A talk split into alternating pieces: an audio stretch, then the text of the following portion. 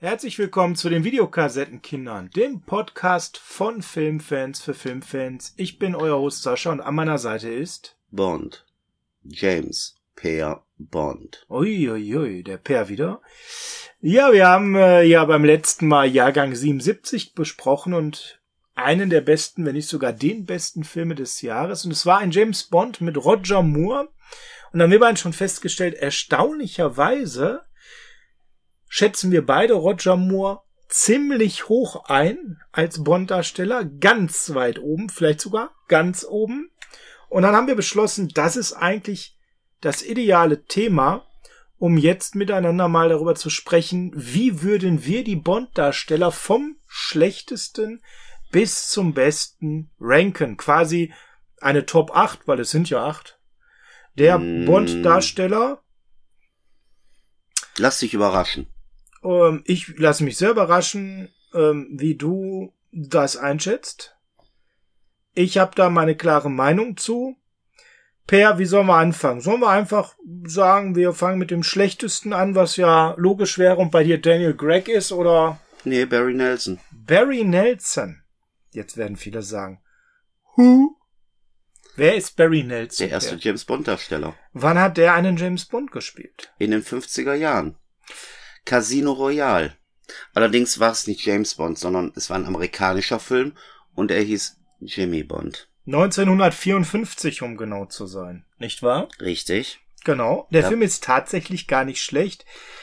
Ich würde aber mal sagen, der läuft hier mal gewaltig außer der Reihe, oder? Also das einzig Positive an diesem Casino Royale ist äh, der deutschstämmige Schauspieler Peter Lorre, der den äh, Le Chiffre spielt. hm.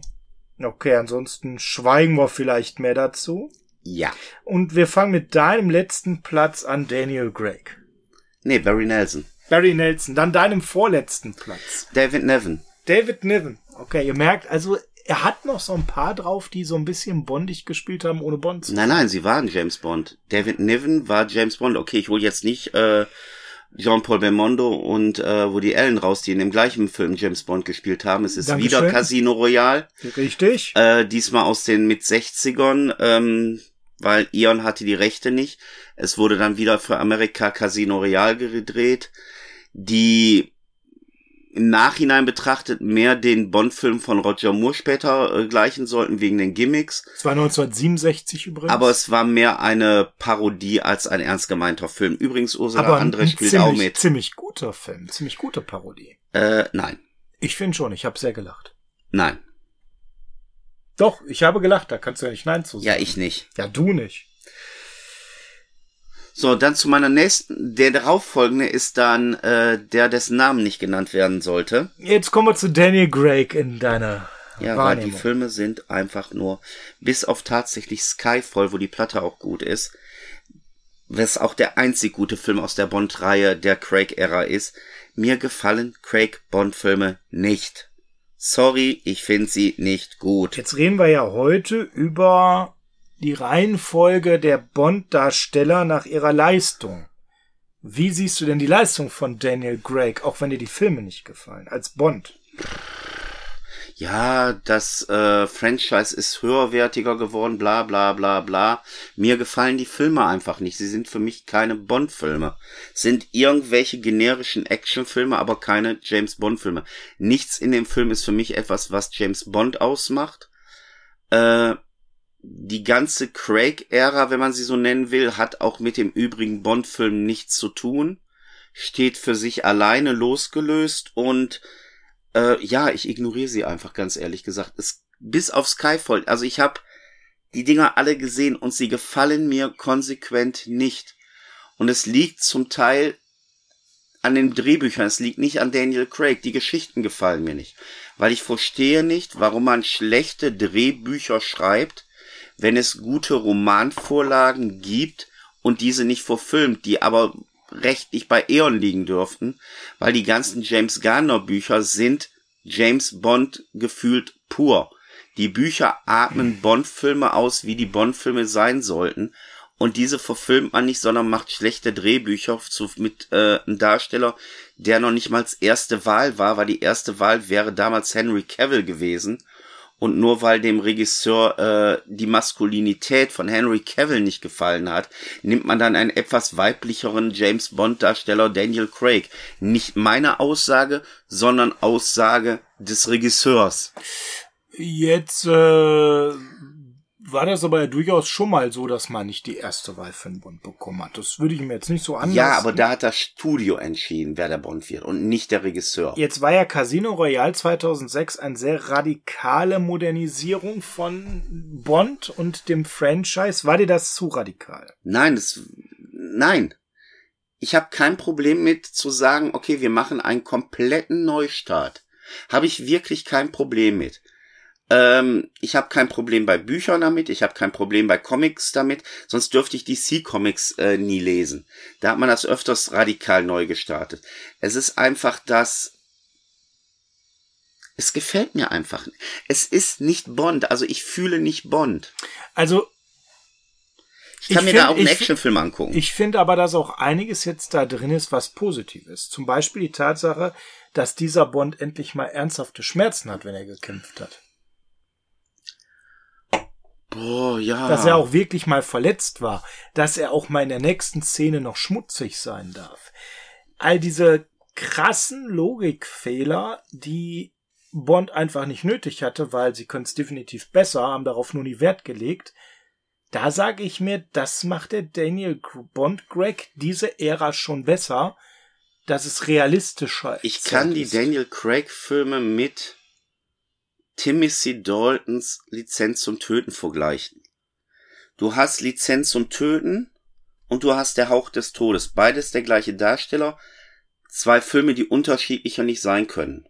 Und auch bei Lizenz zum Töten ist es halt so, dass mir der Film nicht gefällt. Hm, okay, also ja, ich fand den Cut halt sehr krass, weil Brosnan war so bu schillernd, bunt, ja und sehr clean. Und dann kommt Greg, der sehr dreckig ist und, und, und schwitzend, ja. Und eben in der Zeit, wo eigentlich alles ja steriler wird, eigentlich so einen anderen Weg geht. Ich fand das jetzt gar nicht so schlecht. Mich hat auch zum Beispiel nie gestört, dass der blond war, der Bond, wo auch so ganz viele dagegen waren. Roger Moore war auch blond. Genau. Was dann die meisten aber im, äh, wirklich? Ja, es war tatsächlich so. Ja, ich habe den nicht so weit unten, aber auch nicht mega hoch. Also das kann ich vielleicht schon mal spoilern. Du hast gerade einen anderen Darsteller genannt. Ich weiß nicht, wer käme denn bei dir über Daniel Gregg? Wäre das dann schon Timothy Dalton? Das wäre tatsächlich schon Timothy Dalton. Ja, da sind wir nämlich dann einer Meinung. Ja. Nebenbei, nur mal Zweimal war Dalton eben unterwegs als Bond im Hauch des Todes Lizenz zu töten das waren Filme, die so ein bisschen im Vergleich zu Mo schon einen krassen Kontrast dargestellt haben. Ja, und jetzt kommt auch wieder unnützes Nerdwissen. Dalton war sogar damals. Davon hat er bei Bond übrigens eine Menge. Dalton war sogar damals äh, als Alternativdarsteller gedacht von Broccoli für Roger Moore, wenn sie ihn nicht gekriegt hätten für Leben und Sterben lassen. Dann hätte tatsächlich Anfang der 70er Dalton schon den Bond gemacht. Jetzt äh, habe ich bei Dalton so in Erinnerung, man wollte mir da so einen harten Hund verkaufen. Na, eben nicht. Den ich überhaupt nicht. Ich habe es mir überhaupt nicht abgenommen. Er kam so unnahbar und kühl für mich rüber. Und ich habe total mit dem gefremdet. Nicht falsch verstehen. Ich finde die Filme nicht schlecht als Actionfilme. Aber der war Timothy Dalton war, ist ein guter Schauspieler. Die Filme sind gut, auch gute Actionfilme. Er war für mich nicht Bond. Ja, aber jetzt sagst du was, was. Er war für mich überhaupt nicht Bond. So meine Meinung widerspiegelt. Du beziehst gefühlt, vielleicht auch unbewusst, weil du auch immer auf Actionfilme verweist, Dalton auf Lizenz zum Töten. Wenn du, ja, ich meine das auch durchaus. Ja, aber wenn du Todes. dir der Hauch des Todes anguckst. Der mir besser gefällt tatsächlich. Der Hauch des Todes ist ja mehr Roger Moore James Bond und Lizenz zum Töten ist ja mehr Connery James Bond. Kann man, kann man so sagen, ja. So, und ich bin und ganz. beide Male scheitert er für mich krachend, auch nur annähernd an die beiden heranzukommen. Das ist eine Sache, aber ich muss ganz ehrlich sagen, ich fand den Bruch ziemlich hart zwischen Hauch des Todes und Lizenz zum Töten. Und ich hätte diesen Bruch nicht so hart gemacht. Weil Lizenz zum Töten, äh, Entschuldigung, Hauch des Todes hat sich sehr stark nach einem Bond-Film noch angefühlt. Da war einfach nur ein neuer Darsteller, aber du hattest einfach einen James Bond-Film. Lizenz zum Töten hättest du auch äh, irgendwie äh, mit ähm, Mel Gibson drehen können. Und Steven Seagal. Auch. weil Der Gag musste sein. Weil Lizenz zum Töten ist ein generischer Actionfilm, wo es um Drogen geht. Der, wie gesagt, nicht schlecht ist, aber für mich kein Bond. Ja. Ich verstehe, was du sagst. Da sind wir auch sehr nah beieinander und haben Dalton ja auch sehr niedrig. Also du würdest den auf dem vorletzten Platz sehen und ich tatsächlich auf dem letzten Platz. Ihr habt vielleicht alle einen anderen Namen erwartet, der kommt aber tatsächlich etwas später. Das heißt, saldiert wird er ja auf jeden Fall ganz hinten landen, wenn ich Daniel Gregg nicht auf dem vorletzten Platz Gut. habe. Wer kommt denn als nächstes bei dir? Mal gucken, ob wir jetzt wirklich noch einer Meinung sind, weil jetzt werden sich wahrscheinlich äh, Geister scheiden. Es wäre tatsächlich auch ein James Bond Darsteller, der immer gewünscht wurde von Eon. Es ist tatsächlich Pierce Brosnan. Und jetzt nicht, weil Pierce Brosnan Nein, da sind wir, da sind wir wieder einer Meinung. Und nicht, weil er der schlechtere Schauspieler von allen ist, sondern weil aufs Ganze bezogen von den vier Bond-Filmen, die er gemacht hat. Was bleibt denn da? Ist eigentlich nur Golden Eye ein guter Bond-Film. Also ich habe 100% deiner Meinung. Ich habe drei unterdurchschnittliche Filme, die ich in einem Bond-Ranking alle drei weit hinten hätte. Ich habe zum ersten Mal Akzeptanzschwierigkeiten gehabt mit dem, was ich da auf der Leinwand sehe, wenn Autos plötzlich unsichtbar werden. Ja. Ich wollte aufstehen und gehen und Willkommen in meiner Welt. Konnte es nicht, weil neben mir mehrere Freunde saßen, die diesen Film mit mir gesehen haben. Willkommen in meiner Welt. Ähm, dazu war Brosnan dann im letzten Film auch einfach alt und man hat ihm die Action-Szene nicht abgenommen. Dazu war Brosnan davor für mich zu geschniegelt, zu geleckt und es fehlt aber gleichzeitig ein Ticken dieses Bondige. Er war schon, er war schon deutlich mehr Bond für mich als Dalton. Ich sehe ihn tatsächlich so ungefähr auf einer Stufe mit Daniel Craig. Ich weiß, das siehst du anders. Ich persönlich bleib dabei, Golden Eyes, das was bleibt. Und das ist mir dann sehr wenig. Außerdem, zu dem Zeitpunkt ist mir dieses Plug Placement immer sehr negativ auch aufgestoßen, weil es sehr aufdringlich platziert war. Ja, weil GoldenEye hat alles richtig gemacht. Die haben einen neuen Darsteller gebracht, die haben eine Bond-like Geschichte gemacht.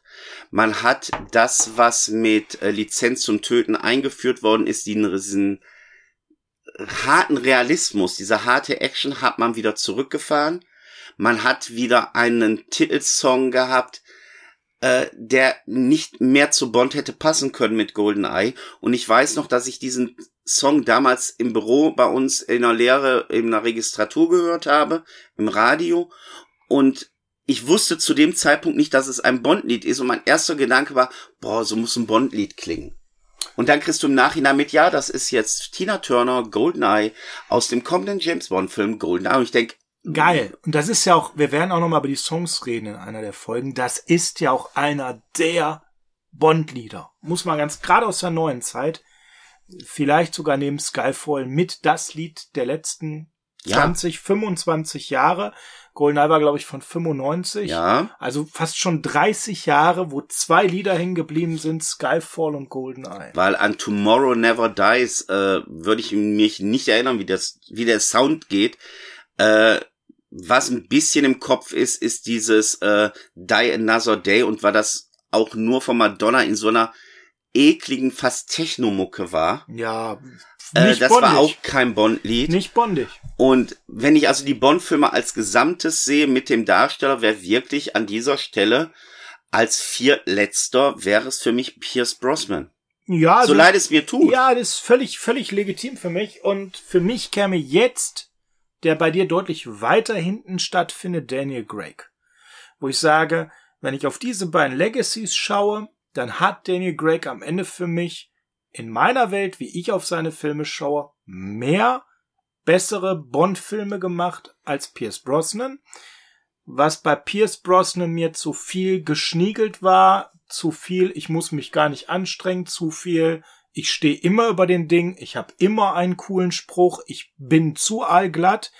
Gefiel mir bei Daniel Gregg mit dem Ich bin dreckig, schmierig, es ist anstrengend, gefiel mir das viel mehr, es ist viel realistischer gewesen.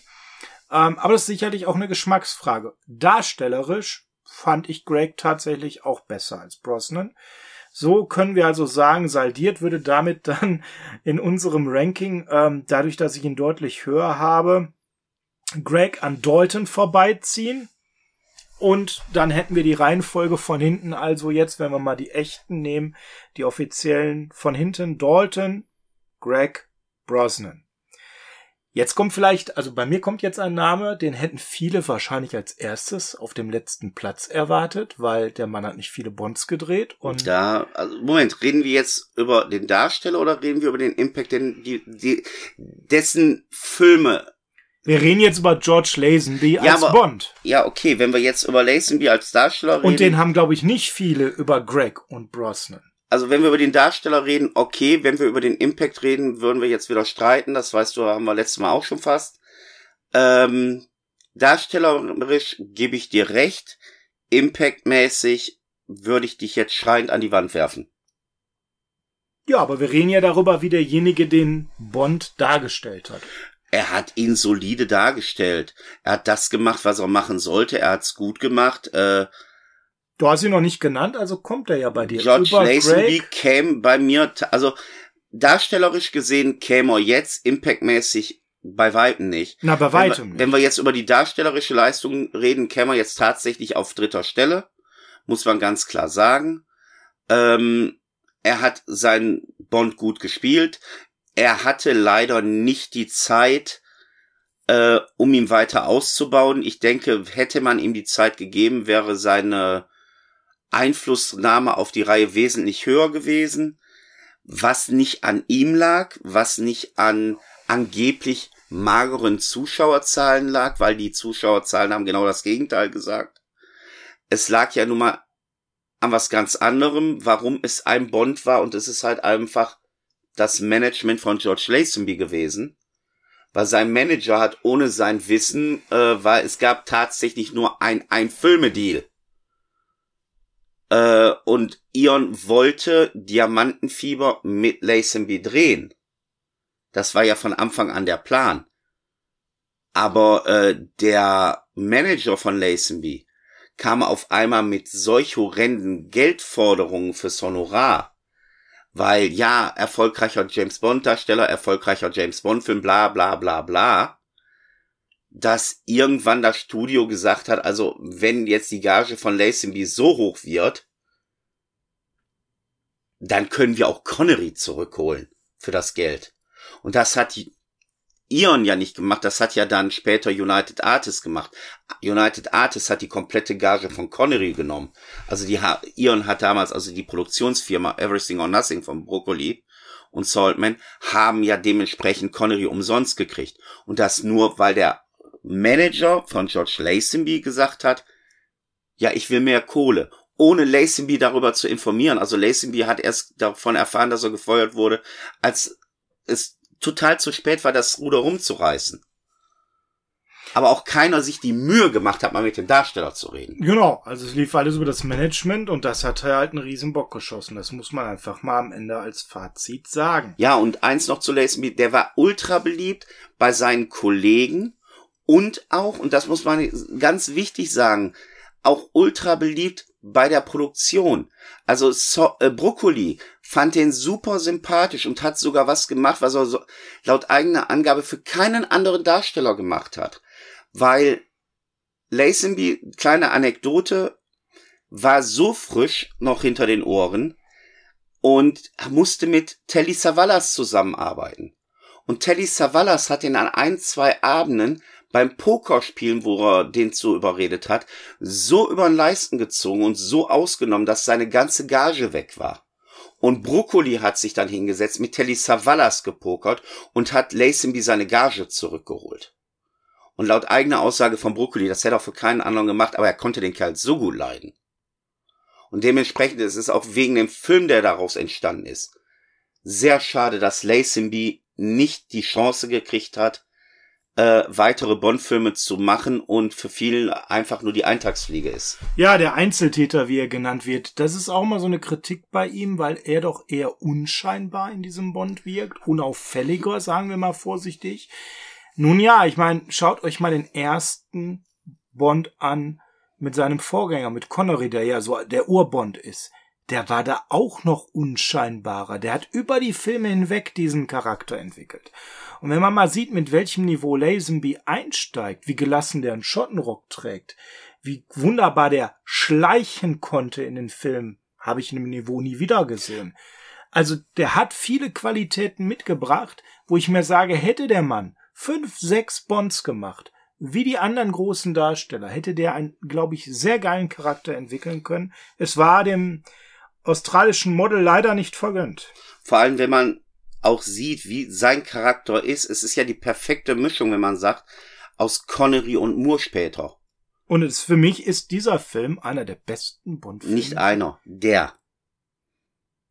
Und ich versuche mich jetzt echt zurückzuhalten, weil das hatten wir vor 14 Tagen schon, dass das gegen Ende ausgeartet ist, weil ich diesen Film wirklich super, super finde. Okay. Per, dann kommen wir zu der Glaubensfrage aller Glaubensfragen. Connery oder Moore? ähm, kannst du überhaupt eine richtige Antwort geben? Ähm, Jein. Ich persönlich würde dir vorher eine andere Frage stellen.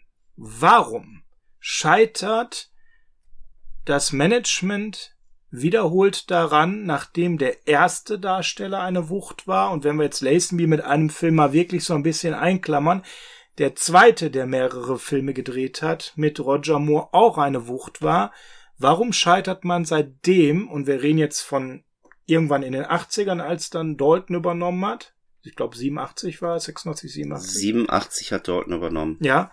Wir scheitern jetzt also seit knapp 40 Jahren daran, einen geilen Bond-Darsteller zu implementieren. Mit Dalton, mit Brosnan, mit Craig. Ich sag's Haben wir Leute, die es okay gemacht haben, wenn man aber mal wirklich alle Filme sich anschaut und jeden Film als das nimmt, was er ist, aus der Zeit heraus, dann kommt man ja zu dem Entschluss, dass die ersten beiden, die mehrere Teile gedreht haben, einfach die geilsten Bond-Darsteller aller Zeiten sind. Nicht, weil wir jetzt zwei alte Menschen sind, die die Vergangenheit glorifizieren, sondern weil diese Filme einfach so viel besser waren und so viel besser dargestellt wurden und, und die Frage finde ich jetzt mal noch viel wichtiger als, ist es dann am Ende Connery oder Moore? Also der Grund, warum die es seit 87 nicht hingekriegt haben, wirklich einen neuen, perfekten Bond zu kreieren, liegt, seit 36 in, Jahren, ne? liegt in meinen Augen wirklich an den Büchern. Du hast einfach das Problem, dass es nicht mehr das Team aus den 60er, 70er Jahren, gerade aus den 70er Jahren ist, wie Maibaum, welches hinter den Drehbüchern steht. Es liegt daran, dass man sich zu sehr, anstatt sein eigenes Ding zu machen, und sind wir mal ganz ehrlich, James Bond hat mehr sein eigenes Ding gemacht als alle anderen Filmreihen, die es gab. Mhm. Ähm, Absolut. Ist es halt begonnen mit Lizenz zum Töten, hinzugehen und auf den Zeitgeist des Actionfilms aufzubauen. Wie gesagt, nimm den Unterschied zwischen Hauch des Todes und Lizenz zum Töten. Und ich kann nur noch mal sagen, es gibt seit vielen, vielen Jahren James Gardner, der bis 1993, 94 Bücher geschrieben hat, die, äh, die in der Welt des James Bond spielen, der die James Bond Bücher so schreibt, wie die Bond Filme aus der Roger Moore-Ära waren, der die trotzdem modernisiert hat. So gibt es bei ähm, James Garner in der Buchreihe Q nicht mehr. Q ist in Rente. Es gibt eine neue Q und es ist eine Frau und die heißt nicht mehr Q, die heißt QT. Und sie wird aber auch nicht als schmückendes Beiwerk dargestellt oder als Nerd, den man unattraktiv findet, sondern es ist eine attraktive, junge, aber auch sehr begabte intellektuelle Frau. Und ich verstehe es einfach nicht, dass man diese wirklich guten Bond-Bücher, die es gibt, nicht verfilmt hat. es gibt einen Roman, äh, in dem Spectre zurückkommt, wo äh, die Tochter vom Blofeld Spectre übernommen hat und äh, sie Geschäfte weiterführt. Welches wesentlich besser ist und auch von der Handlung wesentlich besser nachzuvollziehen ist, als der Film Spectre mit Daniel Craig, wo sich auf einmal heraus, äh, Entschuldigung, wo sich auf einmal herausstellt, dass Blofeld und äh, Bond ja Brüder sind. Also eines der dümmsten Story-Geschichten, die es gibt. Mhm. Und äh, über das Marketing damals wollen wir gar nicht reden. Da können wir später mal, wenn wir über die Craig-Filme allgemein reden, drüber reden. Aber es liegt einfach daran, anstatt hinzugehen und sagen, okay, wir haben hier ein gutes, fast ein Dutzend Bücher, die gut sind, die man vielleicht heute nicht eins zu eins so mehr verfilmen kann, die man aber abändern kann, nehmen wir diese. Nein, wir denken uns selber Geschichten aus. Und das geht in die Hose. Ja, ja, und das ist, das, das ist, glaube ich, das Kernproblem, ne? Dass die, die Stories nicht die Qualität haben, damit ein Darsteller wirklich so aufdrehen kann, um wieder in diese Liga der Filme zu kommen, wo wir mal waren. Weil ein Dalton, ein Brosman und auch ein Daniel Craig sind nicht schlecht besetzt. Aber sie haben nicht die Bücher gekriegt, um ihre Ära zu festigen. Craig konnte halt seine Ära festigen für die neuen Leute, weil sie dem Zeitgeist angepasst sind und weil es auch so eine immens lange Pause gab. Naja, und du hast ja im Endeffekt auch bei jedem immer diesen einen Film, das ist bei Greg Skyfall, es ist bei Brosnan Goldeneye, der so besonders haften bleibt, wo man sagt, äh, das verbindet man mit ihm. Man muss auch ganz klar und fair sagen, viele Jüngere, die uns jetzt auch gar nicht hören werden wahrscheinlich, die kennen die alten Filme auch gar nicht. Die Millennium-Fraktion ist mit Daniel Gregg aufgewachsen, die etwas älteren mit Brosnan.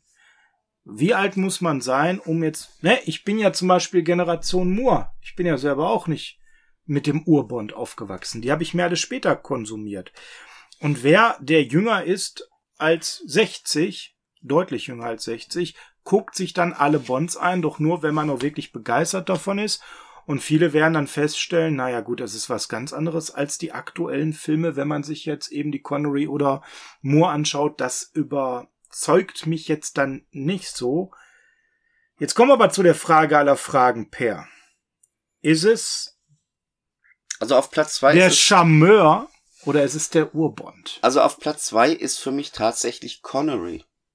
Ja, da gehe ich mit. Weil ich bin ganz ehrlich, bei Connery gibt also, es in ein, den sieben ah, Filmen halt zu viele Sachen, wo du sagen musst, äh. Zeitgeist, ne? Der Zeitgeist ist ein Stück ausschlaggebend. Für mich ist es fast so ein bisschen 1a, 1b mit der Situation, dass über die Jahre die Reihenfolge bei mir gewechselt hat. Hättest du mich vor fünf oder zehn Jahren gefragt, hätte ich mal gesagt, ey, es ist Connery, was stellst du die Frage? Moore ist extrem nah dran, aber es ist Connery. Und du wirst lachen, das habe ich immer noch im Kopf bei dir. Und wenn ich jetzt auf den letzten Winterschau, wo ich sie mir alle angeschaut habe, alle Connery, alle Moore, ich habe mir den Lazenby angeschaut, ich habe mir die Daltons angeschaut und bei Brosnan hatte ich keine Lust mehr.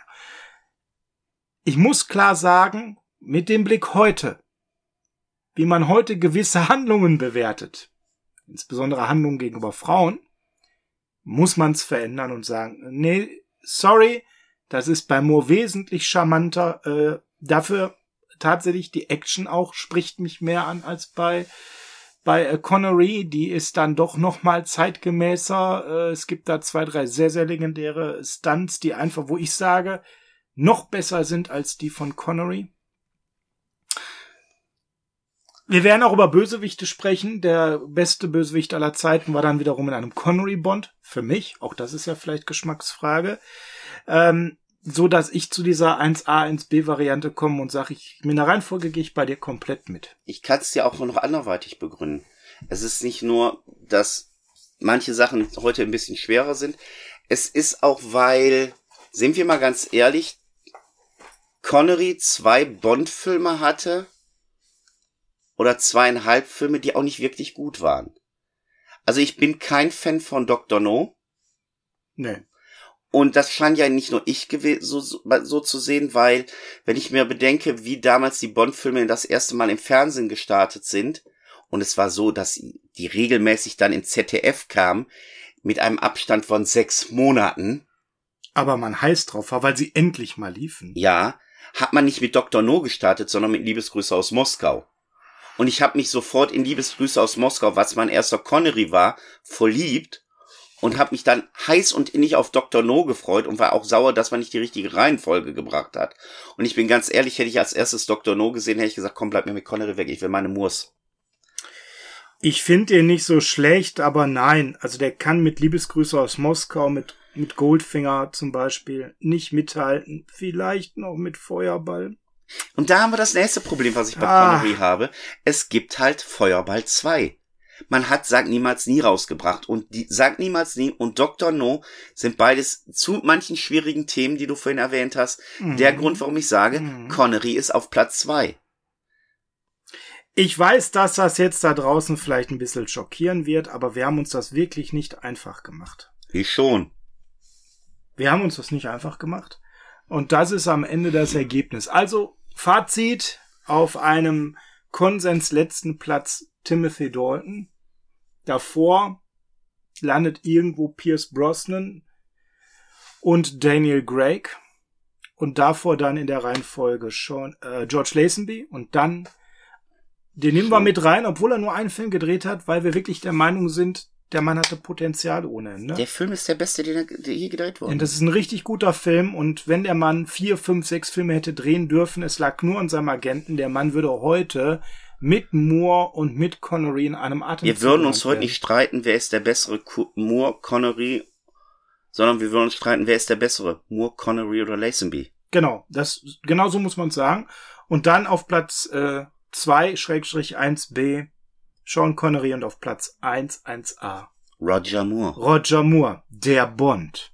Der Charmeur, der geschniegelte Charmeur, der Frauen überzeugt hat. Überzeugt hat, nur mit Worten und mit Charme, ohne andere weißige Sachen zu machen.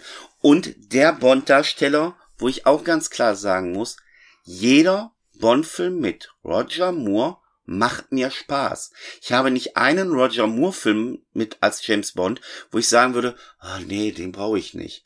Also wo ich bei Connery sage, boah, Dr. No brauche ich nicht oder oh nee, ich sag niemals nie jetzt. Da ist der Titelsong gut, aber ich gucke mir dann lieber das Original aber der Feuerball Film ist, an. Der Film ist schon ein bisschen fad, ja. Äh, dann ist es bei Roger Moore so, Leben und Sterben lassen. Der Spion, der mich liebte. Ähm, in tödlicher Mission, Octopussy, ähm, Moonraker alles gut und schön. Selbst der nicht ganz so gute, deshalb habe ich ihn vorhin ausgelassen, der Mann mit dem kollenden Colt. Und das war mein erster Bond-Film. Und ich liebe diesen Bond-Film trotzdem. Ja, er ist nicht der beste Roger Moore, aber er ist immer noch gut. Und besser als schlechter Roger Moore Bond als die schlechten Sean Connery Bonds. Das ist das, das Schlimme. Ist mich, das ist für mich entscheidend, weil die scheißen richtig rein im Vergleich. Also wenn ich die, die Wahl habe, Dr. No oder die schlechten, Colt, wow. Die, ja, ja genau, die schlechten Connery Bond landen in der Gesamtliste auch deutlich weiter hinten als der Goldene Colt. Das muss man einfach ganz klar sagen. Wir reden über einen Film, der nicht wirklich gut ist, aber man muss sich vorstellen, der schlechteste Roger Moore Film ist besser als der schlechteste Sean Connery Film. Also ich kein Sean Connery-Film. Ja, und, und, und um das mal zum Vergleich, von Brosnan ist nur ein Film besser als der Goldene Kult, nämlich Golden Eye. Ja. Von Greg kann man streiten, ein, vielleicht zwei Filme besser als der schlechteste Moore-Film.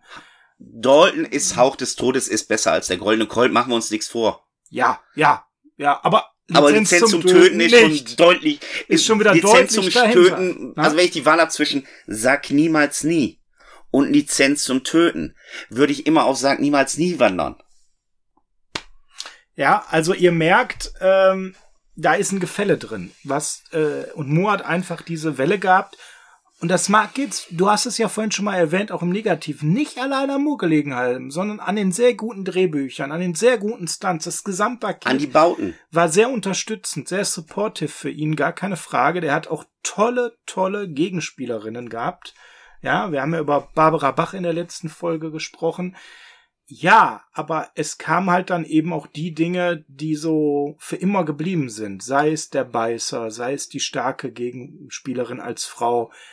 Grace sei Jones. Grace Jones, sei es der Lotus. Also es war eine Zeit, wo Bond innovativ war und Dinge gekommen sind, die man vielleicht nur ein, zwei, dreimal gesehen hat, aber die geblieben sind, an die man sich ewig erinnern wird. So wie der Song Golden Eye von Tina Turner, aber das ist hier halt in fast jedem Bond-Film gewesen und nicht in einem von vier. Und das ist der große Unterschied, den wir sehen. Und so viel Prägnantes für immer Bleibendes hatten die Connery-Filme dann am Ende nicht. Mehr als die anderen, aber nicht so viel wie Moore. Und deshalb, wenn Lazenby die Chance gehabt hätte, würde ich ihn auf wahrscheinlich auch noch über Connery setzen. Weil wer so einen, ein Brettchen legt mit dem Geheimnis ihrer Majestät, was natürlich am Drehbuch, an den Settings und und und liegt. Aber auch an der Art, wie er es gespielt hat. Und er hat das wirklich gut, zurückhaltend gut gespielt. Das muss man einfach sagen. Man spricht ihm immer Schauspieltalent ab. Ich sehe das nicht so. Der Mann konnte Schauspielern, der konnte das rüberbringen. Der hat sich angenehm zurückgehalten. Der war ein unauffälliger, aber extrem guter Bond. Vor allem setze das schauspielerische Talent von Lazenby im Geheimdienst gleich mit dem schauspielerischen Talent von Connery in Dr. No. Da ist nicht viel Unterschied. Nein, und, und wenn ich das jetzt mit Brosnan vergleiche, ist es besser, der einfach mir zu viel Pierce Brosnan war, ein Model und ein Schnüffler. Oder wie das? Nee, das war Nein. Remington Steel. Remington Steel, Dankeschön. Ja. Das wäre jetzt tatsächlich Bruce Willis sonst gewesen. ja, stimmt. Ja, fiel mir auf, als ich es aussprach, ja. Bond mit Glatze. Uah! Per abschließende Frage. Die müssen wir jetzt noch drei Minuten beantworten, wenn wir das überhaupt können. Gibt es irgendjemanden, siehst du irgendjemanden, der jetzt nach Daniel Gregg diese Rolle übernehmen könnte, der mit tollen Drehbüchern nicht an Moore und nicht an Connery und vielleicht gerade so an Lazenby herankommt, aber besser ist als Brosnan, besser ist als Dalton, besser ist als Gregg. Wüsste ich zwei Schauspieler. Bei einem wirst du sagen, auf sofort ja.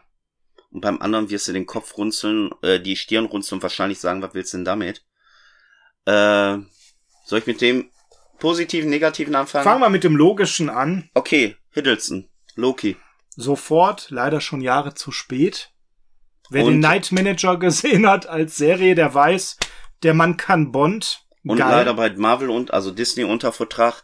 Also Deswegen Hiddleston scheidet er aus und wäre genial gewesen. vom Alter her auch kommt er in den Bereich, wo er langsam halt auch nicht mehr ähm, für ganz viele Filme in Frage kommt. Aber sch schaut euch mal die Serie der Night Manager an. Es gibt leider nur eine Staffel mit einem genialen Dr. House als Bösewicht. Äh, Hiddleston kann Bond aber sowas von geil.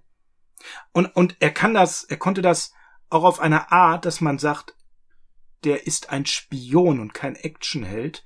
Der bringt das pointiert, aber auch mit der nötigen Zurückhaltung in dem einen oder anderen Moment rüber. Es war eine Bond-Serie, quasi. Und der zweite, ich glaube, das habe ich dir schon mal gesagt, Jeder wird jetzt Henry Cavill sagen. Achtung, natürlich Henry Cavill. Weil welcher Nerd, und Henry Cavill ist ein Nerd vom Herrn, äh, kann A, so gut schauspielern, wäre schon mal als Bond oder wurde schon als Bond gecastet. Der Regisseur wollte Daniel Craig. Ähm, aber hat auch sein schauspielerisches Talent so gezeigt. Also guckt euch Fallout an, wo er äh, Agenten spielt. Guckt euch Our Man from Onkel an. Gerade Our Man from Onkel. Das Ding spielt in den 60ern und ihr habt das Gefühl, ihr guckt einen Sean Connery Bond Film. Nur gespielt von Henry Cavill. Der Mann wäre der perfekte Bond-Darsteller. Zwei Jahre jünger als Hiddleston, aber mit 40 auch nicht mehr so ganz. Ja, jung. aber guck dir an, wann ist Roger Moore, wann sind die anderen alle Bond geworden? Also er müsste halt, genauso wie bei Hiddleston, das wäre jetzt eine schnelle Lösung, da müsste jetzt mal ein Bond angefangen werden, da müsste jetzt in einem Jahr mal ein Bond kommen. Da müsste man dann mal drei, vier Filme in zehn Jahren drehen, also auch mit einer schnellen Taktung. Und dann hätte ich noch eine Möglichkeit drei. Macht was, was keiner von uns erwartet.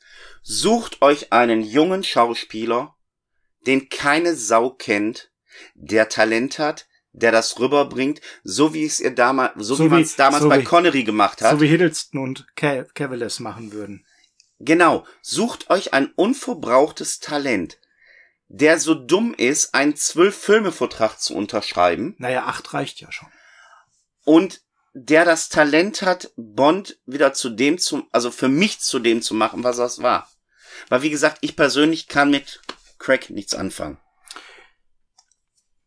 Und ich mehr als mit Brosnan, den ich vorher toll fand, aber da eben nicht mehr. Und generell muss es einfach wieder bergauf gehen mit der Serie. Ja, das, das waren unsere Eindrücke zu den Top-Darstellern für James Bond.